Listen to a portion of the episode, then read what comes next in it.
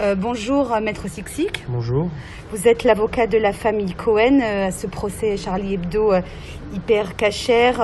Johan Cohen, c'est ce jeune homme de 20 ans qui a été la première victime de Koulibaly lors de la- de l'attentat et de la prise d'otage de l'hypercachère. Est-ce que vous pouvez nous rappeler en quelques mots brièvement comment Johan Cohen s'est retrouvé sous les balles du djihadiste terroriste? Alors déjà, je souhaiterais préciser que j'interviens aux côtés de mon associé Alexandra Smadja dans, le cadre de cette procédure. Ensuite, pour des raisons euh, qui me sont purement personnelles, je ne souhaite pas nécessairement entrer dans le détail concernant les circonstances euh, du décès de Johan Cohen, ne serait-ce que par rapport à la famille, puisque bon, comme, euh, certains le savent, elles sont assez tragiques et dramatiques. C'est le, bah, disons qu'il n'est, c'est la victime de hypercachère qui n'est pas décédée sur le coup. Voilà, maintenant, je, beaucoup de détails, beaucoup de constatations vont être évoquées à partir du 21 septembre devant la cour d'assises. Euh, je ne souhaite pas, euh, là, euh, pour le moment, en discuter euh, de manière officielle, uniquement par respect pour la famille de Johan Cohen. Alors, vous représentez les parents de Johan Cohen, mais pas, pas seulement. Hein. Pas seulement. Les parents, les, enfin, le, le oncle, les oncles, euh, cousins, enfin cousines, et la sœur aussi de Johan Cohen, qui a été aussi extrêmement euh, touchée de, bah, de, de ce drame. Et voilà. Est-ce que la famille euh, de Johan Cohen va venir assister au, au procès lorsqu'on traitera précisément de, de la prise d'otage de l'hypercachère à partir du 21 septembre?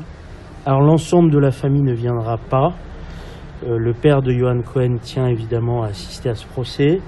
Il était présent lors de l'ouverture et il viendra a priori euh, lorsqu'on évoquera les faits euh, hypercachères euh, à partir du 21 septembre. Dans quel état d'esprit est la famille aujourd'hui? Qu'est-ce qu'elle attend de ce procès? Extrêmement complexe. Disons qu'en matière de terrorisme, les victimes réagissent souvent de manière totalement différente.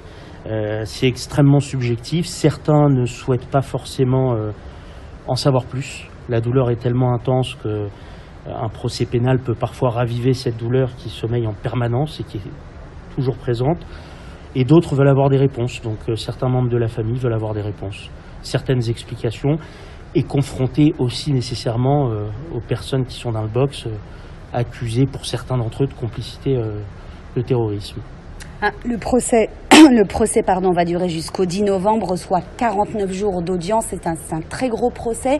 Seuls deux jours vont être consacrés euh, à l'attentat de l'hypercachère. Ça vous paraît suffisant à vous en tant qu'avocat, maître Sixic Alors, c'est pas tout à fait deux jours parce qu'évidemment, euh, dans le cas d'un procès pénal, surtout de cette ampleur, euh, il y a une partie qui concerne l'enquête.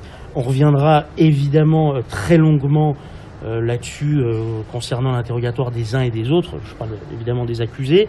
Deux journées, il me semble, sont consacrées aussi à l'audition des, euh, des parties civiles. Donc à la fois euh, parties civiles, donc euh, les survivants, les, ceux qui ont été otages de, de, de l'hypercachère, et laisser aussi la parole aux, proches de, victimes décédées. Après, euh, écoutez, je ne suis pas maître de l'audience. Évidemment que euh, l'enquête, je trouve qu'elle a été menée avec beaucoup de rigueur et beaucoup de sérieux, faut le dire et le souligner. Et d'ailleurs, euh, je, en tout cas moi, du, côté de, euh, de, mes partis civils, même si évidemment il y a une, une rancœur parfois par rapport à ce qui a pu se passer avant la commission de, de- cet attentat-là, euh, néanmoins, l'enquête a été diligentée de manière extrêmement sérieuse et a permis notamment l'identification de gens qui ont participé directement, parfois même indirectement. Et puis c'est quand même, voilà, c'est un élément qui, euh, qui est important pour les familles, même si évidemment, malheureusement, euh, nous n'avons pas en face de nous euh, ni Koulibaly ni les frères Kouachi. Dernière question, maître Sixic. Est-ce que, comme votre confrère Patrick Lugman, vous redoutez que l'antisémitisme soit le grand absent de ce procès et que finalement on ne juge pas cet antisémitisme féroce et meurtrier de l'islam radical djihadiste? Alors déjà, euh, là nous sommes à la deuxième journée euh, du procès. Euh, La première journée a été consacrée à la lecture d'un rapport. Nous abordons aujourd'hui et nous aborderons demain les éléments de personnalité s'agissant des accusés. On rentrera dans le vif du sujet la semaine prochaine s'agissant de Charlie Hebdo. Donc évidemment que euh, mon objectif en tant que partie civile, avocat de la partie civile, c'est que euh, la notion d'antisémitisme soit évidemment au cœur des débats. Bon, je ne doute pas qu'il y ait la moindre difficulté à cet égard, dans la mesure où euh, Koulibaly a attaqué une épicerie cachère, donc par destination une épicerie dans laquelle se retrouvaient euh, des gens euh, de confession juive.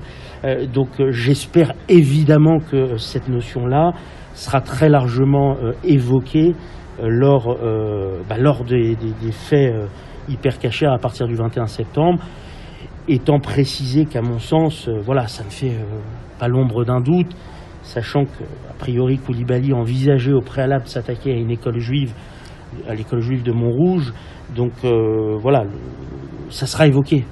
Et si ça ne l'est pas suffisamment, je pense qu'on est tous suffisamment armés pour, euh, pour pouvoir euh, le dire haut et fort. Merci, euh, Maître Sixik, d'avoir répondu aux questions du RCJ. Merci beaucoup.